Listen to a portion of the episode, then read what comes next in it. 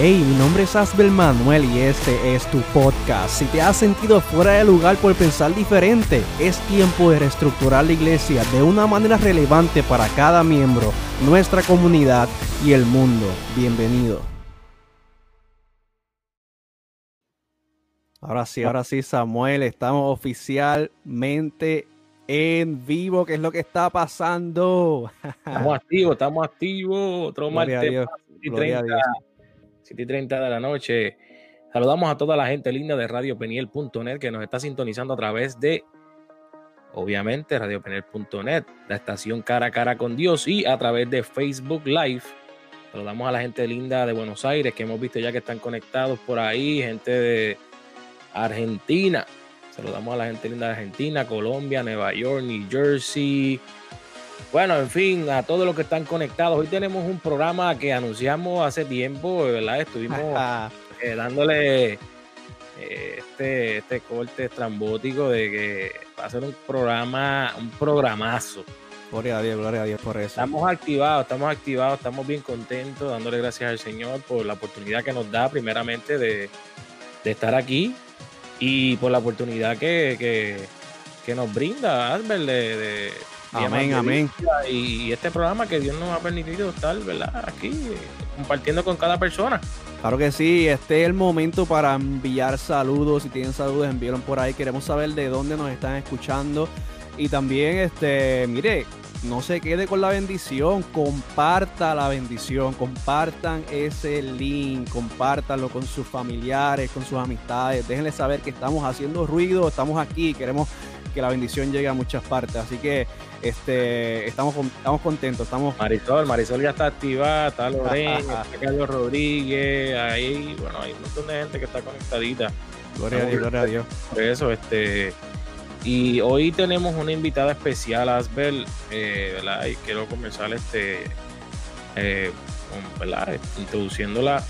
Eh, y es una pastora a la cual está establecida aquí en Gainesville de la iglesia Ignite Life Center de nuestro amigo y pastor eh, Mark Vega, de la tribu, de la tribu, de la tribu de, la tribu, de la tribu.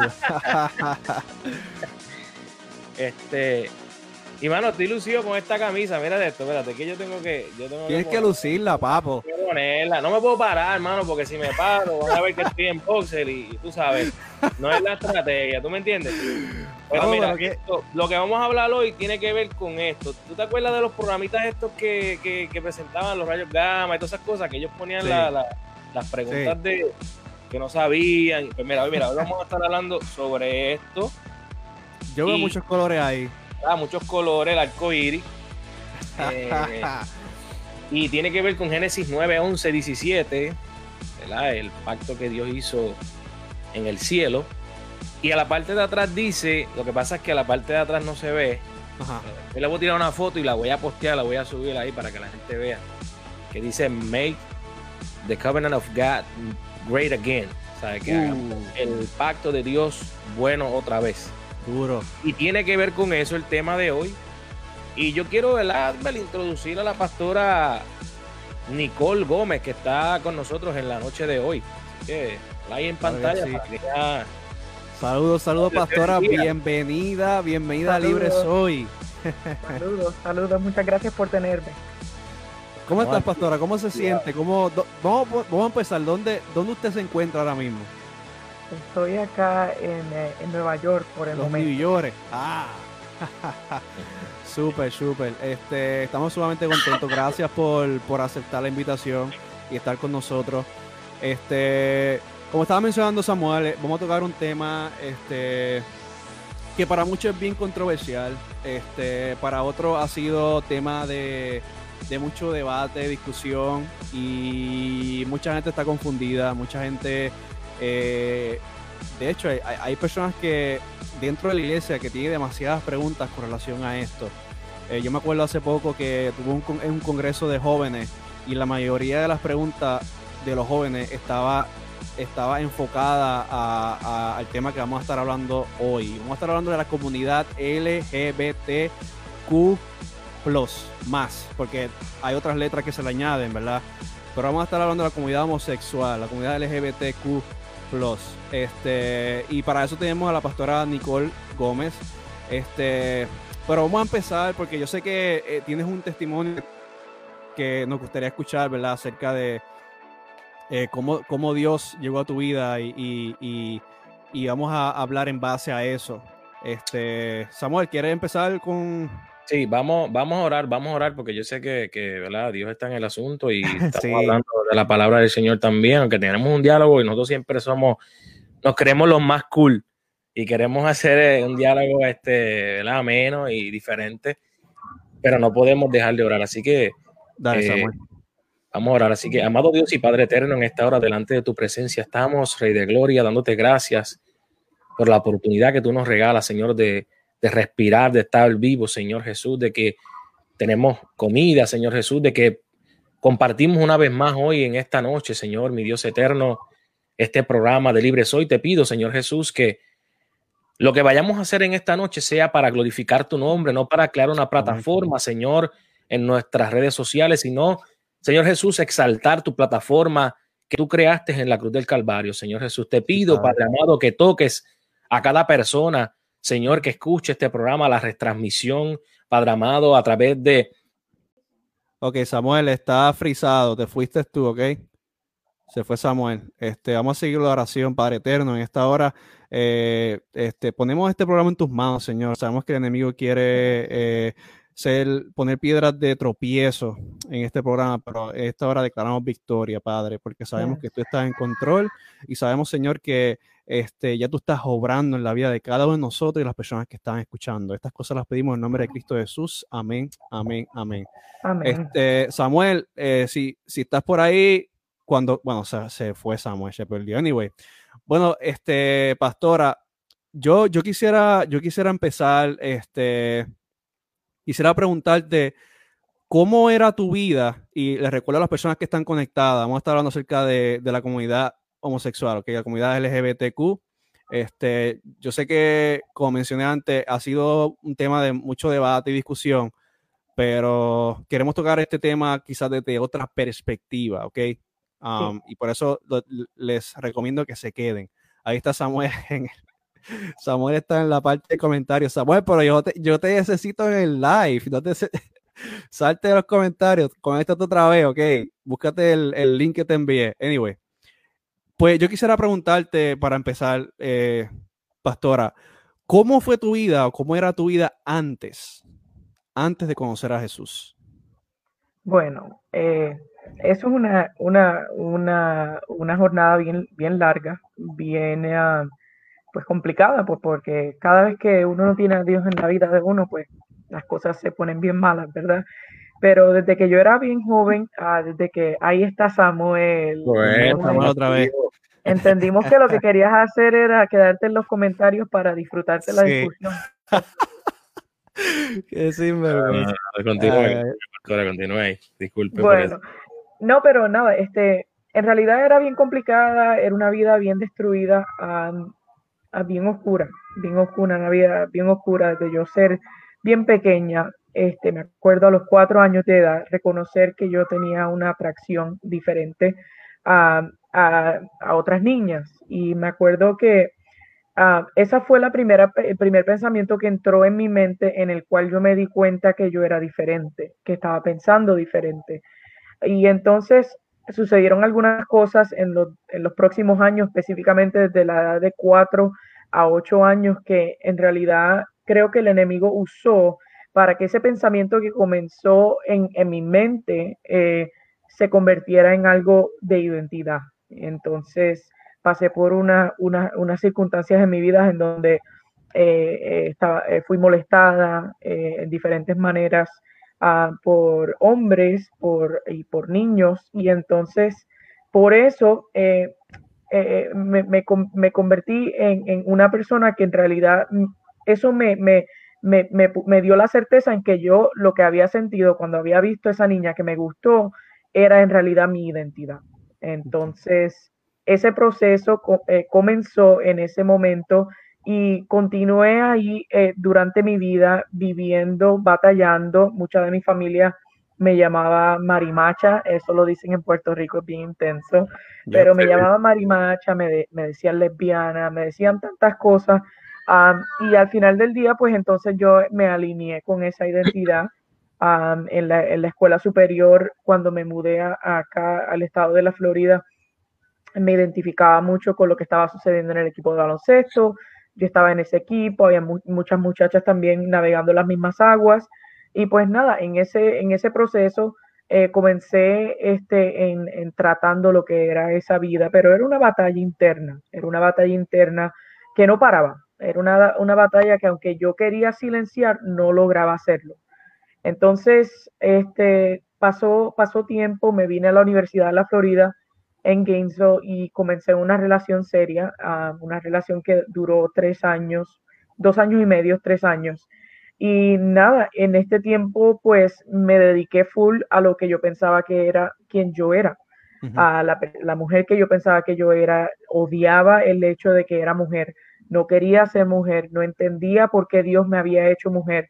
Y yo había ya sido introducida al Evangelio cuando era joven, porque primero que nada fui a una escuela privada cristiana en Puerto Rico al principio de mi vida. Después mi tía fue salva y comencé a ir a la, a la, iglesia evangélica con ella en, en Mayagüez, donde vivíamos. Y ah, sí, me daba cuenta que entonces yo iba a la iglesia y entonces en cada iglesia que iba, los pastores tenían palabra profética, venían profetas y me profetizaban directamente. Cuando me vine a, a, Tampa, también era lo mismo. Iba a las iglesias y todo el mundo tenía algo que decir. Y la palabra siempre era, eh, Nicole, el Señor te quiere usar. Y yo como que, no, el Señor no me quiere usar porque el Señor sabe, tú no sabes, pero el Señor sí sabe lo que yo tengo por dentro, lo que yo estoy viviendo, lo que yo siento, lo que yo, como me identifico. Y en realidad yo, yo pensaba que el Señor me odiaba porque yo entendía que no, que esto no era una manera, no era una opción para mi vida de acuerdo a Dios y entonces yo pensaba que Él me odiaba. Así que en ese tiempo estuve en la universidad, y en la universidad, pues en realidad se puso más oscuro mi vida, porque en la universidad me metí más profundo en el estilo de vida y entonces a la misma vez me comencé a dar cuenta de mientras yo me profundizaba en esa vida, a la misma vez se me abría más la necesidad que yo tenía en mi corazón.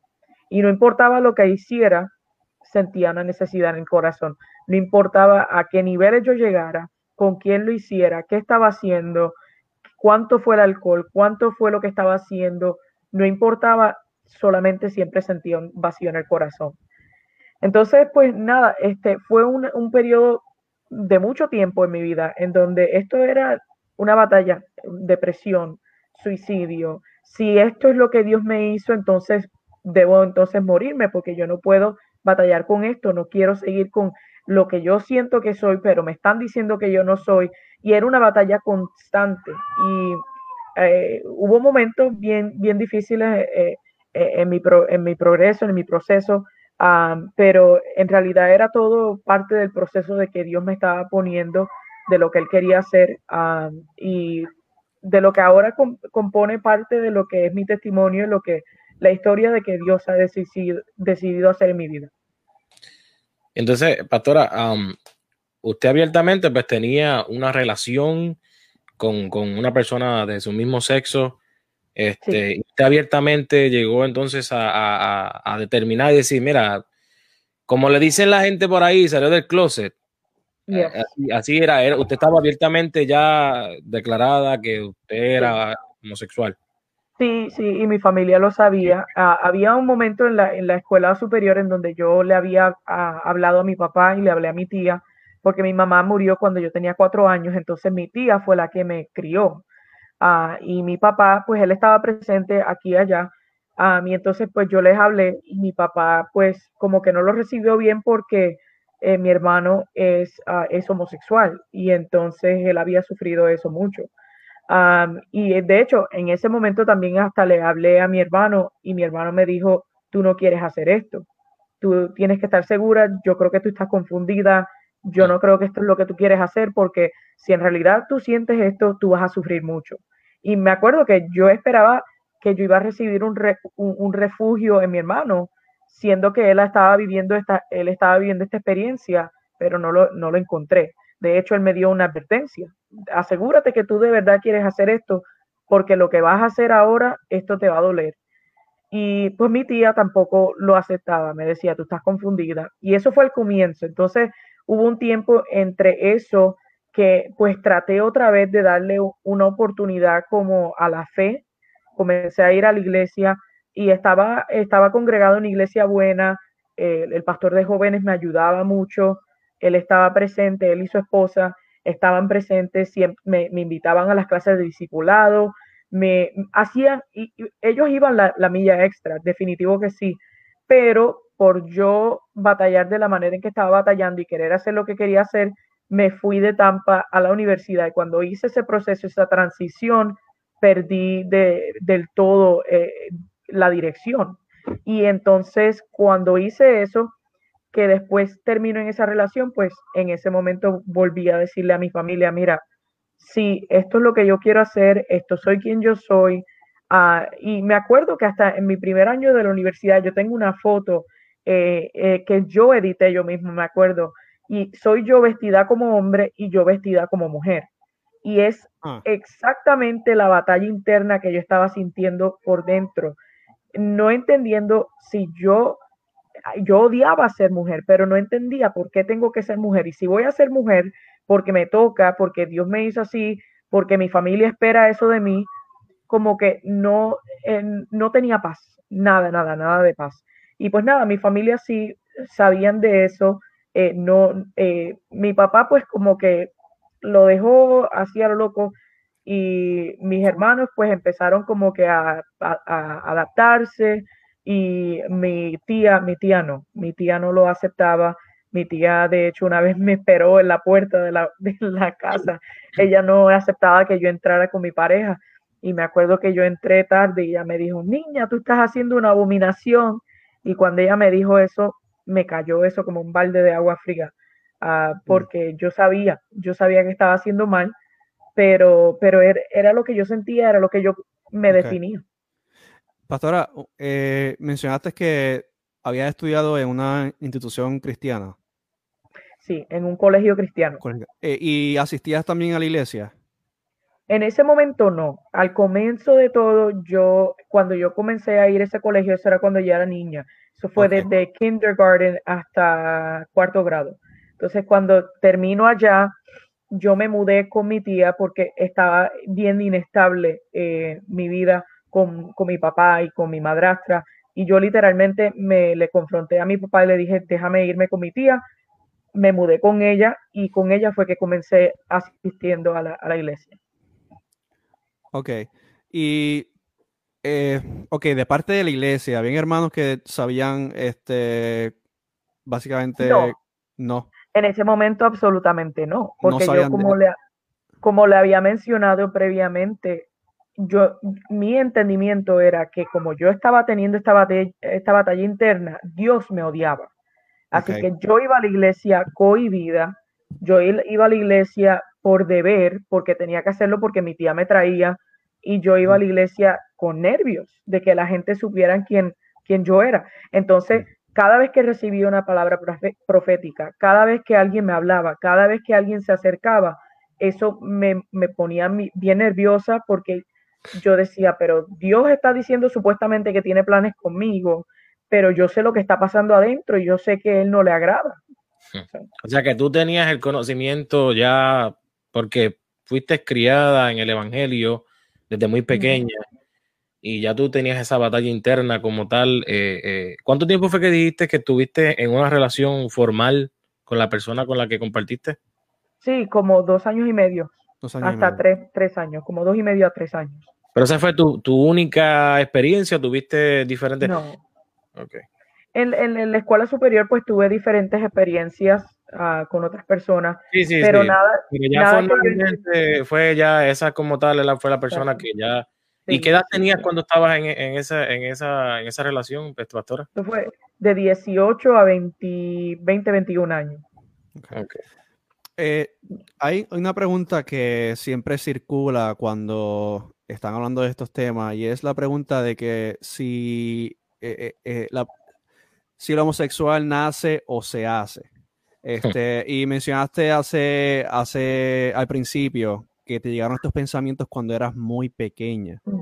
Este, obviamente yo no quiero entrar en, porque, tú sabes, hay, hay, hay personas más, lo voy a poner así, más calificadas que yo, que pueden hablar en teología. En, en, teología y en, y, en, psicología, hay personas más preparadas que pueden dar este, una explicación más este, científica, vamos a ponerlo así. Pero ya tuvo la experiencia, yo creo que ya... pero mi, razonamiento, el punto de la pregunta es que mi razonamiento es básicamente, yo, yo, hablando de mí, yo no me acuerdo, honestamente, yo no te puedo decir a qué edad, a qué fecha yo empecé a sentir una atracción hacia, hacia mi sexo opuesto. Este, honestamente, yo no sé. O sea, yo no puedo decirte, ah, eso pasó, yo nací en 90, ya a los dos años eh, a tal fecha yo empecé a sentir una atracción o a tal edad yo empecé a sentir una atracción hacia, hacia, mi hacia el sexo opuesto. Este, y por eso a mí me choca cuando escucho esta pregunta, eh, eh, ¿el homosexual se nace o se hace? ¿Cuál sería tu respuesta a esta pregunta, pastora? Pues mira, yo he pensado esto y lo hemos hablado, como nosotros hemos hablado previamente antes del, programa, nuestro ministerio ha tenido eh, la gracia de Dios de poder ministrarle a muchas personas que vienen de este contexto. Y en realidad, pues hemos hablado de este tipo de preguntas y tengo dos respuestas a eso. Número uno es que todos nosotros nacimos al pecado. Y, no, y de la misma manera que Dios tiene un plan para nuestras vidas, el enemigo tiene un plan para nuestras vidas también. Él quiere destruir cualquier cosa que sea lo que Dios quiere hacer con nuestras vidas. Eh, muchas veces en la iglesia nosotros escuchamos, bueno, lo que Dios quiere usar en tu vida es lo que va a ser atacado. Entonces, para mí, eso es uno de, de los razonamientos. Tenemos que entender que nosotros somos nacidos a un mundo pecaminoso en el cual nuestro cuerpo, en el cual el sistema, la sociedad, todo eso tiene influencia en lo que está sucediendo. eso es número uno. Y número dos, una de las cosas que Pastor Mark le encanta decir y que nosotros todos eh, hace mucho sentido es, y si por alguna manera naciera una persona de esa manera, todos entendemos que para poder llegar a los pies de Cristo tenemos que tomar una decisión. Y la decisión es esta, ser nacido de nuevo. Hmm. Entonces, si fuera de que una persona que yo nací, born that way, que yo nací de esta manera, pues yo fui nacido otra vez. Y cuando nosotros tenemos esa experiencia de tener que nacer otra vez, ahí e, ese es el nacimiento que importa. Ese es el nacimiento. Tú puedes decir, bueno, ¿y qué, qué le pasa a la persona que eh, nace con salud mental, con problemas de salud mental? ¿Qué pasa con la persona que nace con deseo de la cocaína? Porque los hay. Hay niños que han sido afectados en el vientre de la madre ¿Qué pasa con esa persona? ¿Esa persona es imperdonable? No, no lo es, pero cuando es nacido de nuevo, ahí se hace el cambio, porque Dios tiene, el plan de Dios es para todo el mundo. El, el, plan es el mismo, cualquier sea la tendencia, cualquier sea la cosa que esa persona a lo mejor pueda haber caído. De hecho, hasta el religioso tiene que volver a nacer. A veces no, no queremos hablar de eso, no queremos hablar de eso, ¿verdad? Oh, no, todo el mundo le señala de que el, homosexual, el homosexual, el homosexual. Pero un momento. E, ese, tú sabes qué, pastora, es que Mark, Mark es Mark y Mark está dale like y le saludo porque yo sé que quizás él está conectado o quizás va a ver la retransmisión, eh, pero la sacó del parque, ¿sabes? Si nació así, pues mira, no me voy a romper la cabeza porque cuando tú naces en Cristo, naces de nuevo, ¿sabes? Amén, amén. Se la, la sacó del parque y al, que le gusta la pelota, más todavía. Este, y es algo que yo he hablado con, yo estuve hablando con un compañero y yo le dije, mire chicos, ¿sabes lo que pasa? El problema es que esa persona peca diferente a ti, ¿sabes? A nosotros nos gusta mentir, nos gusta, qué sé yo, quitarle tiempo a Dios, simplemente quitándole el tiempo a Dios que le corresponde a Él, mira, estamos pecando, eh, lo que pasa es que pecamos diferente. El problema es que quizás es un pecado un poco más extravagante en cuestión de, pero yo digo siempre que no hay pecado grande ni pequeño. O sea, pecado es pecado. Sí, exacto. Y yo creo que la mejor explicación, la que acabas de darle, es esa, porque, ¿sabes? pecamos diferente, simple y sencillamente, ¿sabes? Pero el problema es que es lo que está trending ahora, que si la comunidad, que si esto, que si aquello, que si lo otro, y la gente le encanta. Y yo digo, caramba, pero entonces, yo digo, ¿cómo llega, cómo vamos a llegar a esas personas si le tenemos ya un, sello puesto? No van a llegar, o sea, Nicole, no van a llegar. O sea, ¿cómo fue que tú llegaste, Nicole? Esa es mi pregunta ahora. ¿Cómo fue que tú llegaste a los caminos del Señor? Porque tú sí estuviste, ¿verdad? Dentro de la iglesia, pero la iglesia no estaba dentro de ti. O sea, no es lo mismo tú entrar a la iglesia, pero que la iglesia está dentro de ti. O sea, no es lo mismo que tú creas en Dios en cuestión de que tú crees en Él, pero de creerle a Dios. O sea, ¿cuándo fue que tú tuviste esa, esa, esa conexión con el Padre y que conociste y fuiste una nueva criatura, como ¿verdad? estábamos mencionando? Sí, sí. Mira, esto fue un proceso bien intenso. Este, yo había ido a Puerto Rico este, de vacaciones eh, y eso fue el tercer, del tercer al cuarto año de universidad. Y me había encontrado en un momento bien oscuro porque la relación en donde yo había, en donde estaba, había, yo, yo la había cortado porque tuvimos un problema, la corté. Y de, en ese semestre, después de, que se cesó la, la relación, yo comencé a tomar mucho, eh, eh, me convertí bien irresponsable, que yo nunca era de esa manera. Siempre me importaba mis notas, me importaba mi, educación, me iba a fiestar, me iba a tomar, a fumar marihuana, a hacer lo que fuera, todo por silenciar lo que estaba pasando por dentro. Y todo esto sucedió en un periodo de como tres, cuatro meses, y me, pero me fui a unos fondos bien oscuros y un lugar donde yo nunca había, había ido y llegué a un punto donde estaba considerando y estaba haciendo cosas que yo nunca hubiese hecho. Mis valores, yo misma lo estaba, estaba rompiendo mis valores. Y pues nada, me encontré en, un en ese punto bien oscuro y en ese momento pues me fui a Puerto Rico de vacaciones y me acuerdo que en uno de los fines de semana que estuve allá, mi hermano me invitó a, un, viaje de, de acampar en la Culebra, no, perdón, en Vieques. Y nos fuimos para allá y me acuerdo que aunque yo estaba todavía fumando y haciendo y deshaciendo, me acuerdo que empecé a sentir algo significante que estaba pasando en mi corazón y me acuerdo que una noche estaba en, en la playa y estaba mirando hacia arriba, todo estaba oscuro y estaba mirando hacia arriba y de momento literalmente sentí que había algo que iba a cambiar en mi vida. Y yo no entendía, no entendía lo que estaba sucediendo, yo sentía un gozo que no había sentido en mucho tiempo y sentía como un poco de paz, pero paz en el medio de toda la oscuridad que yo había, acababa de, haber hecho. Y volví a, volví a Gainesville y cuando volví a Gainesville me reuní con, estuve otra vez con, con mi ex y estaba con ella, estuve unos días con ella y hubo un día que yo la miré y le dije, ¿sabes qué? Ya tú no me satisfaces y cuando yo le dije eso a ella, yo me escuché decir de eso a ella, yo dije, wait espera un momento, ¿qué yo estoy haciendo?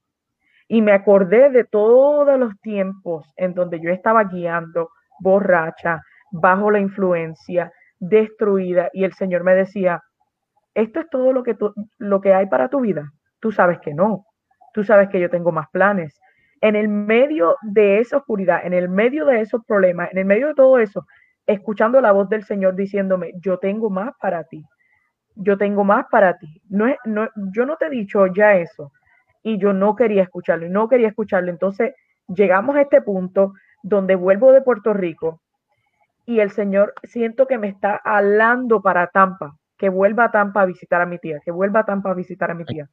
Y pues me monté en el carro y me fui. Entonces voy guiando el carro, estoy escuchando una canción de T-Pain, de todas las personas. No estaba hablando, no estaba cantando Marcela Gándara, no era nadie, nada, nada por el estilo. Estaba escuchando una canción mundana y literalmente cuando yo escuché, él dijo, put your hands up, él dijo, pon tus manos arriba y en el inmediato me entró, esto se trata de adoración yo he estado adorando la persona incorrecta, yo he estado adorando la cosa incorrecta. Todo este tiempo yo he estado buscando un, un, objeto al cual adorar Y cuando me entró ese pensamiento, comencé a llorar. Comencé a llorar y a llorar y a llorar y a llorar. Y pues eso fue el comienzo de esa jornada. Lloré como por, por una hora y media mientras estaba guiando una, por dos horas. Y me acuerdo que cuando llegué a mi casa, a la casa de mi tía, la vi y ella me mira y me dice, Nicole, ¿qué te pasó? Y yo le dije, nada, te digo después. Me dice, ¿quieres venir a la iglesia? Y yo, sí, me voy contigo. Y ella dijo, se me quedó mirando como que, ¿qué pasó? Porque ya yo le había dicho, yo no voy a volver a tu iglesia. ¿Por qué? Porque había otra profeta que me había encontrado previamente en su iglesia y me había profetizado y me había dicho ciertas cosas y yo no quería ir a la iglesia porque lo que esa mujer me había profetizado había sido fuerte. Pues le dije que sí y esa noche me fui y eso comenzó a despertar y comenzó una jornada esa iglesia me abrió las puertas, me empezó a, comenzar a ayudar. Entonces, pero cuando volví a Gainesville, entonces estaba buscando una iglesia y literal en Facebook puse, estoy tan triste porque me tengo que ir de esta iglesia, tengo que volver a la universidad. Y una, una amiga me escribió, trata esta iglesia, trata de Ignite Life Center en Gainesville. Y yo, ok, fui a la iglesia y me acuerdo que fui a la iglesia y ese día estaban haciendo un acercamiento para ver quién, quién quería ah, ser voluntario en un evento que ellos iban a hacer. Y ese siendo mi primer día que yo asistí, que visité, dije, voy a ir, voy a, voy a, voy a ser voluntaria. Me fui yo y mi ex, las dos, a ser voluntarias en ese, en ese evento. Eh, y en ese momento... Escuche eso, iglesia, escuche eso, iglesia. Repítelo otra vez, repítelo otra vez. Eh, fue un evento y el, pastor y, los pastores y todo ello nos permitieron ser voluntarios en, la iglesia, dos, ah. dos lesbianas. Ah. Y entonces mm, fuimos a ese evento y lo, mira lo particular de esto. Estamos en, la iglesia un día y el pastor viene donde mí me dice, Nicole, este, va a haber una, un retiro para los líderes y yo quiero que tú vayas y yo retiro para los líderes. Yo no soy líder. No, pero yo quiero que tú y que, que, que tu, que tu ah, pareja vaya, vayan al, retiro. Y yo como que, yo, yo la miré, yo le dije, mira, vamos al retiro este, vamos a ver lo que hay. ¿Tú que dijiste, ¿dónde, ¿dónde, yo estoy? ¿Dónde yo estoy? Esto no se parece a la iglesia que usualmente existe en el planeta. No, it, it was, e, eso era Dios nos fuimos para ese retiro. Eso fue un, domingo. El retiro iba a ser hasta, creo que era Labor Day o algo así. Fuimos al retiro y esa primera noche estábamos en una fogata y estábamos toda la iglesia, todos los líderes ahí alrededor de la fogata. Y cuando comenzamos a, cantar, el poder de Dios cayó. Y yo me acuerdo que yo empecé a llorar y que mi ex en el otro lado del círculo empezó a llorar. Y allá le estaba ministrando a ella y a mí me estaba ministrando. It was crazy. Eso fue loco. Y desde ese día yo tomé una decisión firme, decir, ¿sabes qué, Dios? Yo te voy a seguir. No fue bonito, no fue fácil, especialmente mientras ella todavía estaba en mi, en mi, en, mi, en mi vicinity, en, donde estaba yo, ella estaba cerca. Ah, todavía hay una, una batalla contra la carne, you know? Y eso no, fue difícil el primer año de mi salvación, pero le doy gracias que eh, por eso y por la escuela de ministerio que después, en ese mismo año después que me gradué, entré a la escuela de ministerio, eh, el Señor usó eso para procesarme. Wow. Wow, poderoso. Eso está aquí sin palabras, brother. Powerful. Llevamos dos meses, Nicole.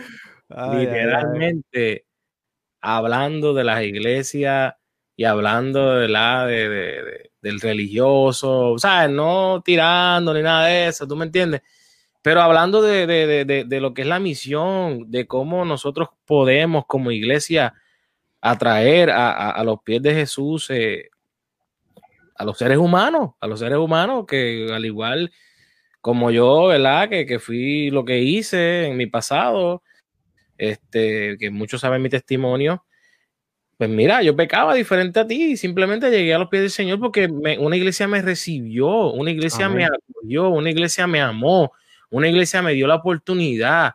Mm. Y eso para mí fue tan y tan valioso que yo dije, wow, ¿sabes? porque es como tú dijiste, Nicole, estamos buscando simplemente el ser humano tiene un vacío dentro que lo busca llenar en los placeres de la tierra, en los placeres del, de afuera. Y es algo que no, sea, yo, yo, digo que ese espacio Dios lo creó a propósito. Claro. Ese espacio Dios lo creó en el corazón del ser humano a propósito para que ese, ese, ese espacio solamente es, es, para él. Vale. Y, es así, es así, ¿sabes? Porque simplemente nosotros nos enfocamos en, mil cosas y más ahora en esta era. Y, y te pregunto, Nicole, ya que hablaste de, de, de, de, la persona con la que compartiste, ¿verdad? Y, y, si lo puedes decir, si no lo puedes decir, pues, amén. Este, pero antes de esto, pues me dijiste que podías, ¿verdad? No estabas abiertamente a, a, hacer, ¿verdad? A contestar todo tipo de preguntas. Este, esa muchacha, hoy día, ¿dónde está? Ella persevera. Qué bueno que hiciste esa pregunta. Eso es Dios. Um, irónicamente, mira lo que hace Dios. Ella terminó yéndose eh, del estado porque fue a hacer algo en el estado de Texas. Y allá ella se conectó con una iglesia, a esa iglesia la discipuló, la amó, la ayudó y ahora ella es directora de misiones en esa iglesia. Y creo que está, está en proceso de un sonidito de fondo. Me falta poner, tengo que ponerlo. Pero, pero mira, voy a ir al chat, voy a ir al chat porque hay gente que está escribiendo aquí. Mira, sí, está, ya está encendido. Mira, Carlos Maisonet está escribiendo, poderoso, aleluya. Marisol está gozándose, Lorraine está ahí también, que nos falta aprender muchas oportunidades de alcanzar el alma, ¿verdad? Perdemos por ser legalista o juzgar. Eh, Mira aquí, Marisol dice, vamos a ver aquí, Marisol. La gente está loca ahí escribiendo. Dice, y yo conectado y gozando de ese testimonio, siervos señores están para ayudar y restaurar vidas para Cristo. Y yo estoy de acuerdo. O sea, yo, yo voy a resumirlo con, con una oración. Este, estos últimos episodios que hemos dado, hemos transmitido, yo lo voy a resumir con una, con una oración. Yo creo que la iglesia, en vez de castigar, debe de restaurar. Esa, esa, esa es básicamente mi, mi, eh, mira, mira, Marisol está escribiendo mi mejor jefa. Ahí, ahí se coló. Ya tú sabes, a dejarla caer. Le voy a decir que se ponga a estudiar para la, los boards, que yo la estoy pompeando. Yeah, duro. Este, pastora, que, ¿cómo? Eh, te iba a preguntar, ¿cómo, cómo es, eh, cómo está tu vida ahora? Y, y cuéntame, háblame de tu ministerio. Man, I'm blessed. Yo estoy bendecida. Yo estoy bendecida todos los días. Cuando yo me levanto, yo como que le miro a, y, y, hablo con el Señor y siempre gracias. Gracias porque yo nunca había entendido que yo podía ser una persona de tanta paz, de tanto propósito, de tanto destino, con tanta, con tanta visión y eso era lo que me faltaba. Y eso lo, yo no tenía visión, no tenía propósito, no tenía no tenía fuerzas, no tenía paz, no tenía identidad propia, no tenía confianza en mí misma. Eh, no, no, nada. En realidad lo que yo era era eh, tratando de averiguar quién yo era y muchas veces trataba hasta de imitar a como mi papá era en, en, lo que era tan seguro y yo lo veía tan fuerte y tan confiado y yo tan confundida y tan quebrantada. Y te puedo decir que por el por, por, la gracia de Dios, Dios ha hecho cosas grandísimas conmigo. Este, pasé por la escuela de ministerio y en ese proceso el Señor me, me purificó. Después de haber estado en una universidad grandiosa, la Universidad de la Florida, aprendí mucho más del liderato, aprendí mucho más de la vida, aprendí mucho más de cómo vivir a propósito, en propósito, que, que nunca. Y pasé por ese proceso en la escuela de ministerio, vi, vi gente que me amaron, que no importó lo, lo, lo, sucio que fue el pecado o el proceso. Y me gustaría insertar esto para los pastores, para los ministros. Tenemos que estar dispuestos a ensuciarnos las manos con el fango. Eh, la Biblia dice, la, la, la, Biblia lo compara, nos compara a nuestro Padre como el alfarero, ¿verdad? Y el alfarero no tiene las manos limpias. Mm. Es un proceso sucio, es un proceso en donde uno tiene que estar dispuesto a ensuciarse las manos con el pecado de otro para asegurarse que esa persona no vuelva a eso. Y sabes que lo interesante, de hecho, hoy estaba teniendo una conversación de este tema, es que las iglesias están tan enfocadas en crecer las cantidades de personas que atienden, que ya se nos olvidó que el propósito es hacer discípulos. Y el hacer un cristiano es un cristiano, el cristiano, la palabra es un pequeño Cristo. Eso es lo que tenemos que hacer nosotros con las personas que vienen, vienen con tantas cosas, tantas dolencias, les duele el corazón porque el matrimonio está quebrantado, les duele la vida porque están aguantados al alcohol o lo que sea. Hay tantas cosas que nosotros tenemos que ensuciarnos las manos y eso es, ahí estoy yo de la misma manera en que se me fue hecho a mí por mi pastor, mi pastora, que me dieron la oportunidad, que no solamente me, ayudaron a ser formada, me dieron oportunidad, me pusieron a predicar, me pusieron a actuar en el propósito de Dios. Ahora mismo estoy yo dirigiendo dos programas, uno que es eh, del Estado de, de, foster care, otro que es sirviendo niños eh, no acompañados y todo eso es por confianza. Eso es, eso es lo que sucede cuando tenemos pastores que no son inseguros. Cuando tenemos pastores que están listos a hacer el trabajo que Dios los llamó a hacer, que te empoderan a ser la persona a quien Dios te llamó a ser. Y ese es el liderato que nosotros tenemos, de que todos fuimos, estuvimos quebrantados, estuvimos dolidos, no teníamos propósito, no teníamos dirección, pero Dios, right? Y cuando tuvimos a Dios, tuvimos esa experiencia de ser nacidos de nuevo, Dios despierta a propósito, Dios te da dirección y ahora, ahora tengo maestría, algo que yo pensaba que no iba a poder hacer.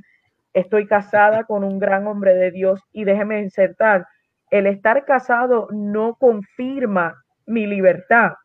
Lo que confirma mi libertad es que yo me parezco más a Jesús. Eso es lo que confirma mi libertad. El que estoy casada, eso es añadidura. El que ahora soy madre, que ahora tengo una niña de ocho meses, eso es añadidura y es una añadidura preciosa. De hecho, cada vez que yo la veo, que la miro, yo digo, Señor, esto era lo que el enemigo me quería robar. Él me quería quitar la oportunidad de ser madre. Él me quería quitar la oportunidad de tener paz. Él me quería tener la, quitar la oportunidad de vivir con propósito y a propósito y las vidas que hemos podido eh, eh, bendecir por nuestro ministerio, por todo lo que hacemos, eh, es increíble. Wow, wow. Yo, yo quisiera, este, Samuel, iba a decir algo. No, no, es que yo estoy sin palabras, brother, aquí. ¿Sabes que yo me acuerdo, brother, de verdad? De, o sea, cuando ella habla con esa emoción y todas esas cosas, nada de lo que, de lo que yo viví, de cuando Dios me sacó de donde me sacó, y, y a mí me da tanta, tanta alegría, y por eso es que Nicole, yo, yo digo que, que, que predicar, ¿sabes? Hablar de Jesús es un privilegio. Y es un privilegio tan y tan y tan bonito. Pero es como tú dijiste, esto se trata de, transferencia. ¿Sabes? De tú transferir, no pensando en que te van a quitar el puesto, no te van a quitar el puesto. ¿Sabes? Es cuestión de, de que tú estás enfocado en que la plataforma no eres tú, es que es Cristo. Cuando tú tienes tu enfoque en que la plataforma es la cruz del Calvario, simple y sencillamente tú vas a trabajar para que Jesucristo sea exaltado, ¿sabes? En todas las áreas.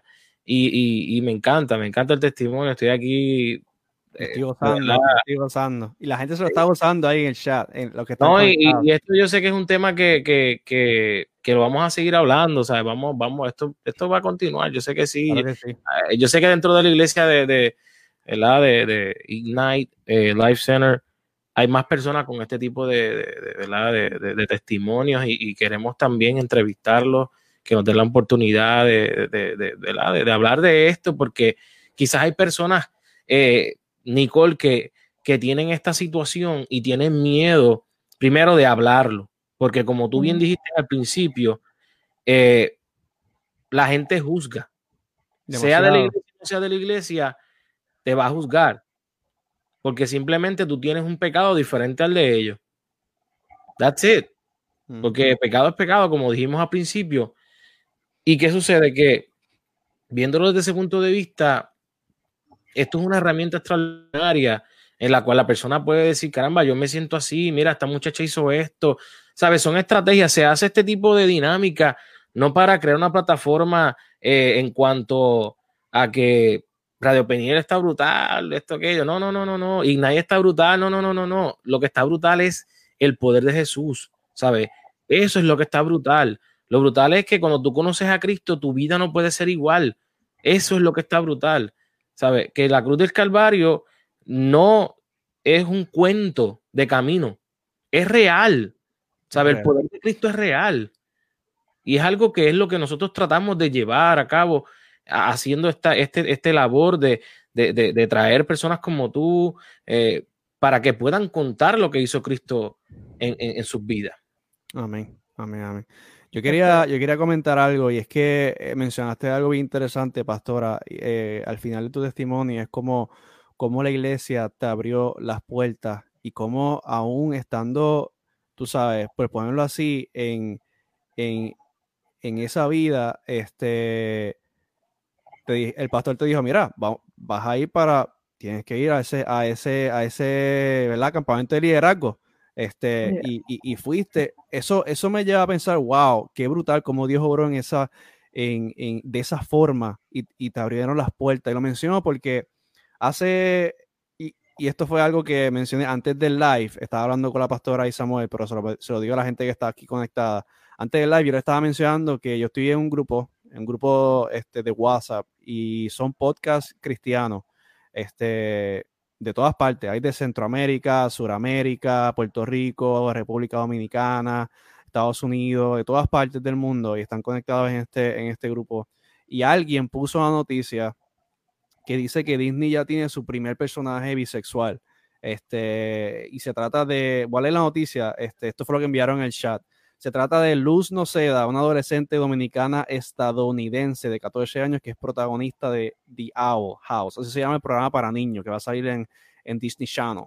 Este, y eso dice que dio otro paso adelante en materia de inclusión, o sea, incluyendo ahora en esta, esta programación que son para, es para niños por Disney Channel, este personaje que, que abiertamente eh, se muestra bisexual. Y es porque la persona que escribió el libreto en esta, en esta tú sabes, en este programa para niños, este, e, ella abiertamente lo dice, ella es bisexual, así lo comentó en un comentario de Twitter. Ahora, yo no quiero hablar de la noticia, realmente yo no quiero hablar de la noticia, este, porque yo tendría que investigar, tú sabes, bien qué es lo que está sucediendo con esta noticia y con Disney Channel, y, y sería irresponsable de mi parte si yo digo, mira, ¿sabes qué?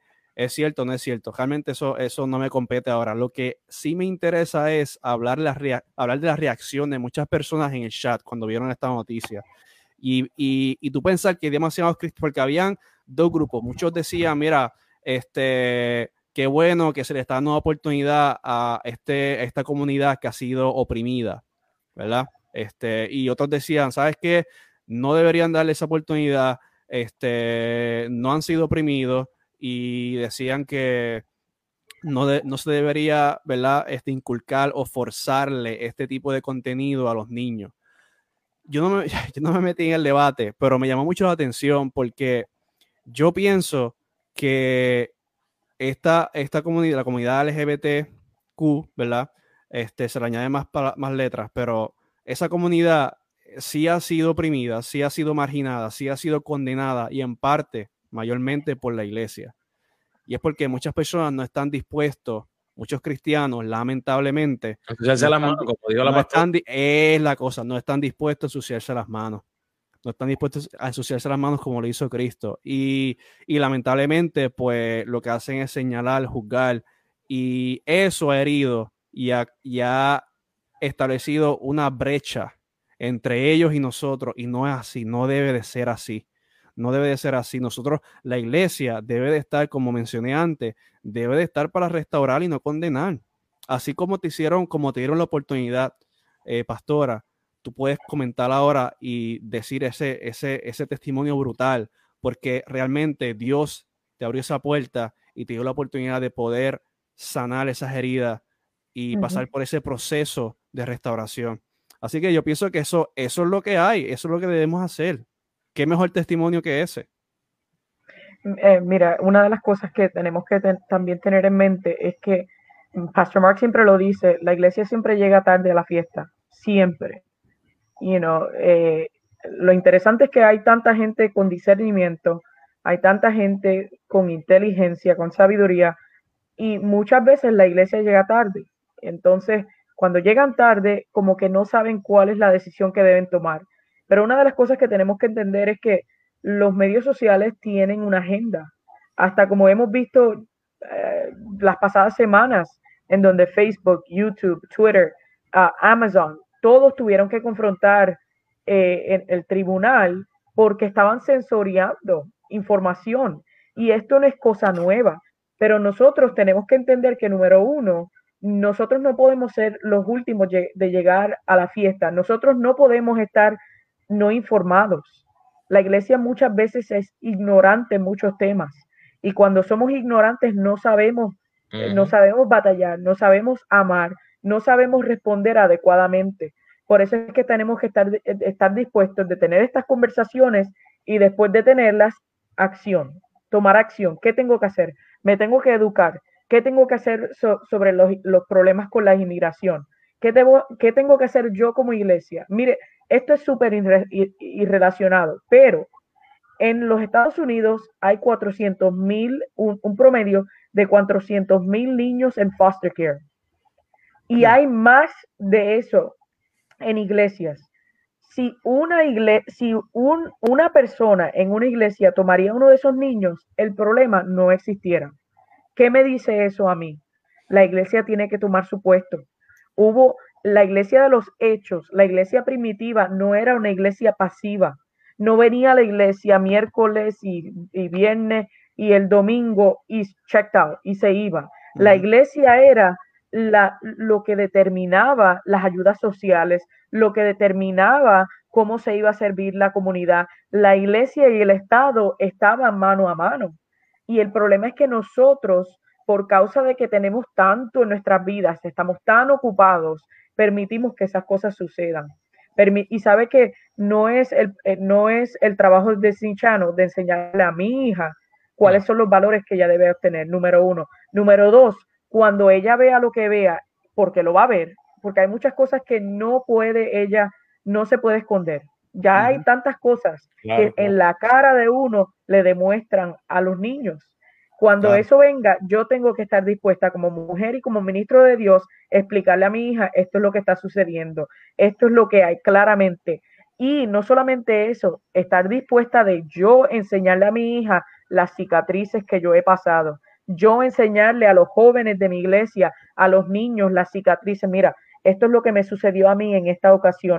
No que yo soy tan perfecta, lloro más que todo el mundo. Eh, no, eso no se puede, ya esto no funciona. La generación que viene quiere saber el por qué, mm. quiere saber el qué. Y entonces, si ellos quieren saber todas esas cosas, nosotros nos tenemos que preparar para darle esa respuesta.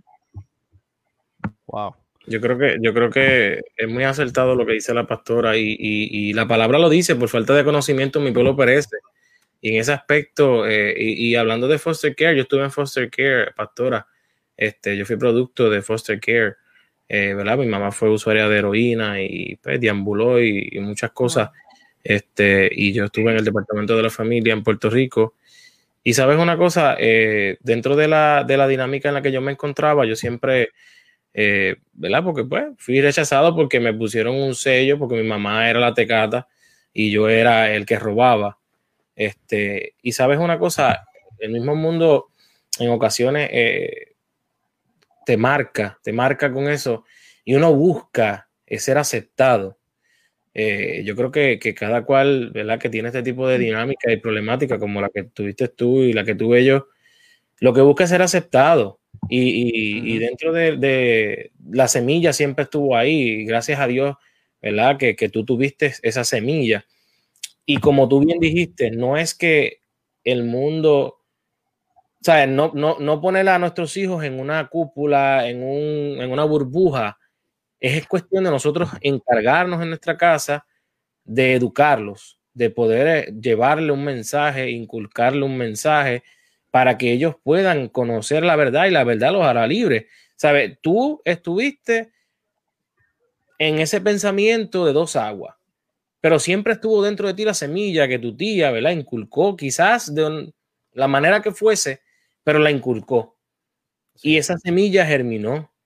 Y esa es la idea que nosotros como, como, como, como iglesia, y estoy hablando ¿verdad? De, otro, de otro tema quizás, pero creo que, que, que, lo más importante como iglesia, como bien dijiste, le permitimos, y quiero mencionar no quiero, déjame no mencionar para que después no digan que es que yo estoy, ¿verdad? Eh, sacando de la baqueta y tirándola a la gente. Pero vamos a poner la, clase artística secular. Sucede un huracán. Y allá va fulano de tal, sutano, su prensejo, y ellos llevan municiones, llevan este, qué sé yo, suplido, llevan medicina, este, pasó algo de X o Y y está fulano, sutano, prensejo de la tal organización que ninguno cree ni en la luz eléctrica y están ahí presentes. Entonces tú te pones a analizar y, tú dices, no, no, pero es que, y lo que tú bien dijiste, ¿sabes? Es que el enfoque de la iglesia ha cambiado, ha cambiado, Nicole, y es triste decirlo, pero es que las prioridades son tener el megatemplo, tener una iglesia más estructurada, este, ser reconocidos como iglesia, porque ahora las redes sociales te dan ese, ese mini Dios package. Es un package de mini Dios. Yo tengo, yo tengo que ser ese, ese, el que está ahora al palo. Pero entonces se nos olvida de que a qué fue que Jesucristo nos llamó. ¿Sabe? Yo no sé si es que yo, por profesión, soy trabajador social y eso lo tengo dentro de mí, y no sé si es porque dentro de lo que viví, también por, agradecimiento a lo que Dios hizo en mi vida, pues trato, ¿verdad? De todos los días hacer. Y no es que, ¿verdad? Hablamos el, el tema pasado de, no por las obras.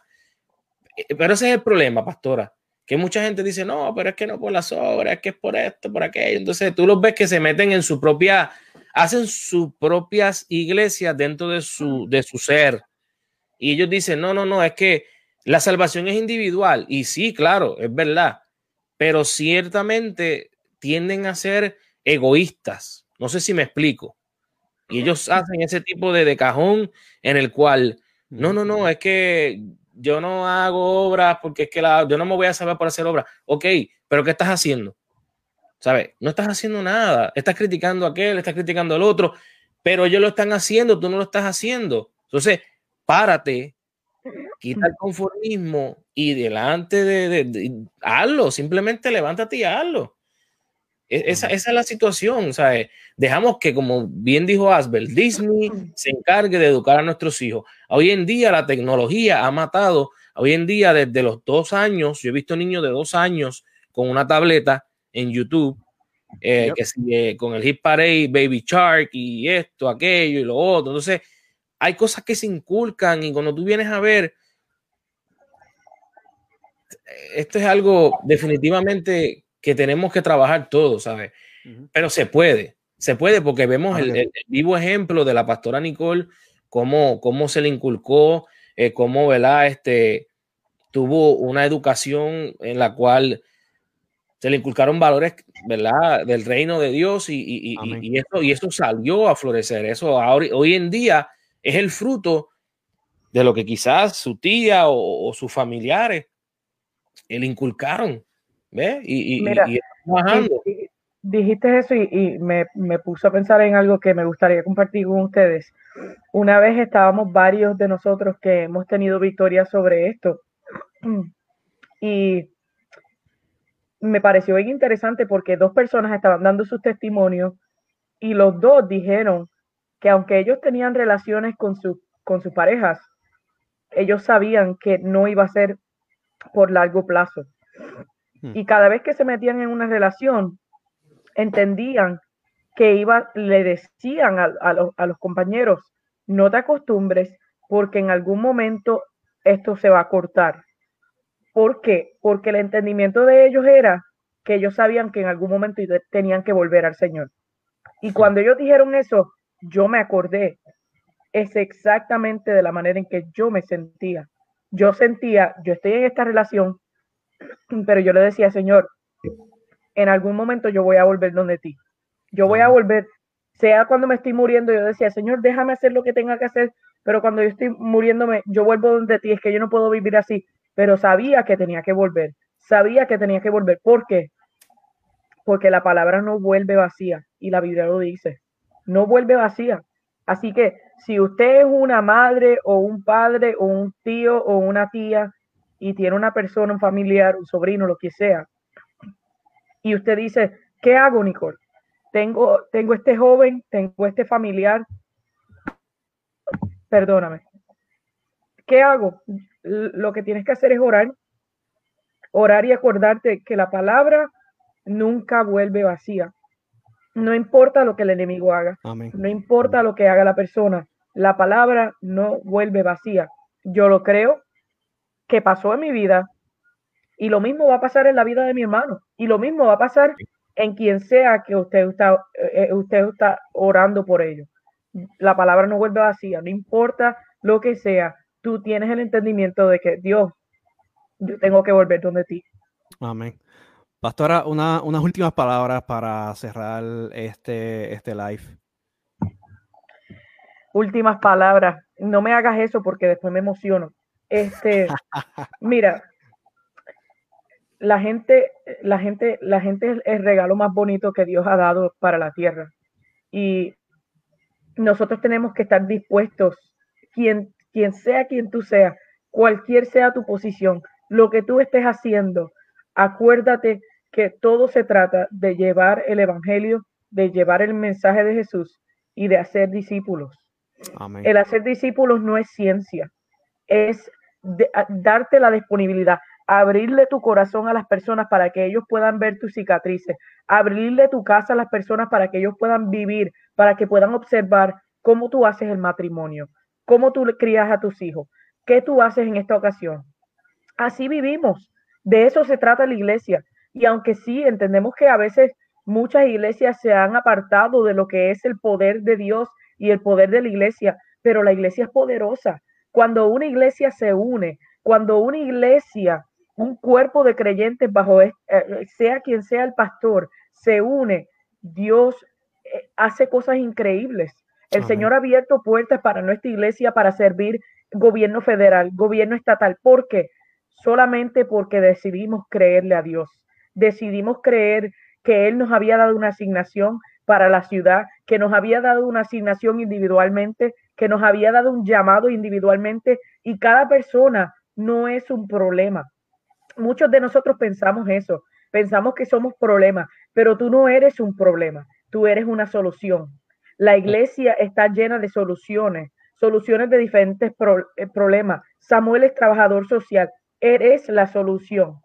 Todos somos soluciones de alguna o, de X o Y manera. Tú eres una solución y ese es el llamado que Dios te ha puesto y Dios tiene propósito para ti. No importa donde tú te encuentres hoy en día. Esto no se trata de que el homosexual está en peor condición que otro, no lo está. Yo digo que la persona que ha pasado por esta batalla entiende algo del amor que mucha gente a lo mejor no puede entender. Pero cuando tú entiendes que Jesús te amó de tal manera que cargó el pecado del mundo, que se convirtió en lo asqueroso y en lo sucio del mundo, tanto que Dios le tuvo que quitar la mirada y él dijo, Padre, eh, eh, eh, do not forsake me, no me, no me, no me abandones. Hmm. Porque, porque es que estaba tan, tenía todo, todo, todo lo ofensivo que tú y yo habíamos cometido, todo lo ofensivo que cada persona en la, en la cárcel había cometido. Y en todo eso lo cargó, lo hizo. Y ahora estamos tú y yo con el poder del Espíritu, Espíritu Santo disponible para hacer cosas increíbles. Y yo no sé de ustedes, Samuel, yo no sé, yo no sé de ustedes, yo no sé, yo no sé lo que Dios quiere hacer con ustedes, pero yo bendigo su programa y digo, ¿sabes qué? Que Dios haga lo que tiene que hacer, pero nosotros tenemos que responder el llamado de Dios sobre nuestra vida.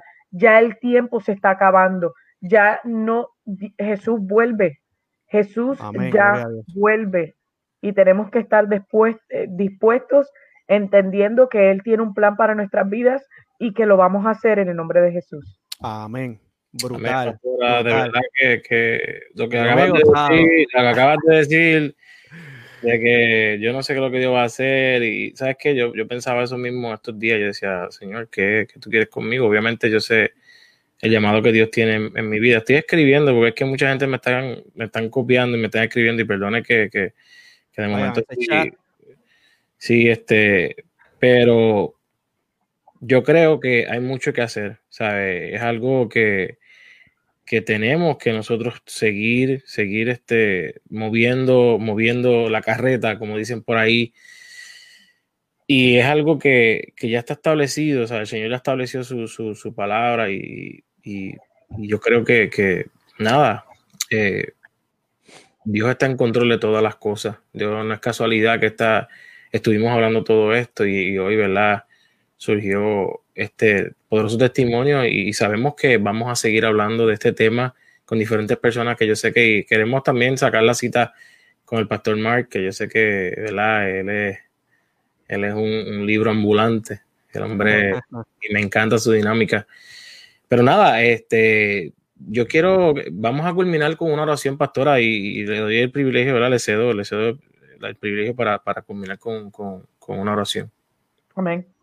Señor, te damos gracias, te damos gracias porque sin ti no somos nada, Señor. Y en este día, Señor, oramos por cada persona que está escuchando este programa, que está mirando, que a lo mejor está por tirar la toalla, está confundido, no tiene esperanza, no tiene visión, no tiene propósito, no tiene fe. Y en este momento, Señor, enviamos tu Espíritu y pedimos que tú, Espíritu Santo, hagas el trabajo.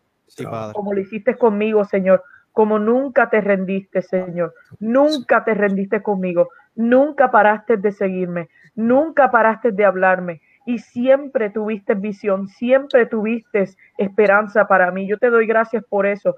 Y te pido por cada persona en este momento, Señor, que a lo mejor está confundida y no sabe qué hacer, no sabe cómo continuar, no sabe cómo continuar otro día más porque las cosas se han puesto tan difíciles o, a lo mejor tiene tanta pregunta que está atosigándolo. En este momento yo, yo te pido, Señor, que tú descanses sobre ello y que traigas paz, que traigas entendimiento. señor. bendice este programa, bendice a cada persona que está escuchando, bendice a estos dos hombres de luz y yo te pido que tú los cubras, que tú cubras cada área de sus vidas, que tú los uses, Señor, para hacer tu voluntad, Señor. Bendice este programa en el nombre de Jesús. Amén. Amén.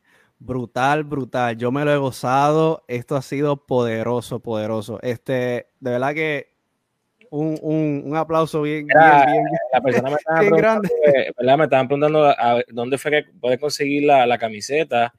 Eh, la camiseta la puedes conseguir a través de soylodo.com. Yo puse el link después, ah, ¿verdad? Cuando se el live, en mi hermano Ed, eh, ¿verdad? De Puerto Rico. Él tiene una compañía en la cual, este, ¿verdad? Una compañía netamente cristiana. Tiene muchas camisas. Y le digo algo, se van sold out súper rápido. Él hace diferentes colecciones y no las repite. Por eso cuando usted vea una que le agrade y usted tiene que comprarla al momento, porque si no, después ya no la repite. Y yo digo, pero por favor, no, no, no, es que es algo típico de él. Y nada, saludamos a toda la gente linda que está a través de radiopeniel.net, una estación cara a cara con Dios. Este es tu programa, ¿verdad? Este fue tu programa eh, Libre Soy con nuestro hermano Asbel Torres. Y nos despedimos a través de radiopeniel.net. Y recuerde, sigue sintonizándonos eh, por este medio. El martes, eh, no este próximo, el próximo que sigue arriba, lo estamos haciendo eh, un martes sí, un martes no, ya que, ¿verdad? Mi hermano Asbel es oficial, él es, él se ve así, ¿verdad? él es rudo, él es rudo. Tirando al medio, sí, sí. Entonces, él tiene trabajo y, ¿verdad? Y pues queremos tener esa oportunidad. Así que este martes no, el próximo martes que viene, vamos a estar a través de radiopenel.net, una sesión cara a cara con Dios y a través de este eh, live para seguir trabajando y hablando y vamos a seguir inventando programas nuevos y yo sé que este tema hay que seguir dándole duro porque sé que hay mucha gente que está confundida. Pastora, ¿tiene, ¿tiene redes sociales, Pastora? Sí, las tengo. Eh, en, Instagram tengo N, este, creo que es N Gómez 13. Yo soy terrible con esto. Ah, y tengo un website, de hecho, que estoy eh, construyendo en estos momentos para poder llegarle a, las comunidades y darle esperanza de cómo poder ministrar a este, a esta comunidad se llama The Rescued Legacy. The Rescued Legacy. Oh, espérate, espérate, espérate, espérate. Hay que escribir eso, hay que escribir eso. TheRescuedLegacy.com. Ok, vamos a escribirlo, a ver si escribe ya, bien. Ya, ya, ya, esa página está ready, está arriba o todavía. Sí, está lista y estoy poco a poco pues comenzando a darle más seguimiento, a darle más contenido, pero es un blog para darle, eh, hablo de mi testimonio eh, y nada, se puede encontrar más información para eh, accesarme a mí y nada, estamos trabajando en varios temas, eh, que manténgame en oración, estoy por comenzar a, escribir un libro y oh. nada, con el, con el tiempo, pues eso saldrá. Yes, poderoso. Nada, estaremos poniendo el, el link a, través de la, la, radio ahora mismo.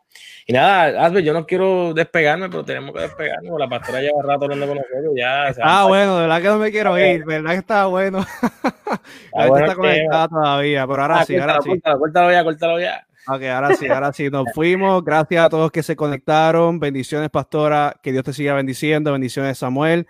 Este, esto ha sido Libre Soy, un programa para toda esa gente eh, que quiere eh, pensar y, hacer algo de verdad por la iglesia. Este programa es para ti. Llega la voz, dale like y compártelo, compártelo con tus amistades, que la gente pueda escuchar y pueda ver este, este programa y este mensaje poderoso nada, ahora sí, me despido eh, de todos ustedes. Y nada, voy a poner entonces los comentarios de las personas que se conectaron a este live al final. Bendiciones.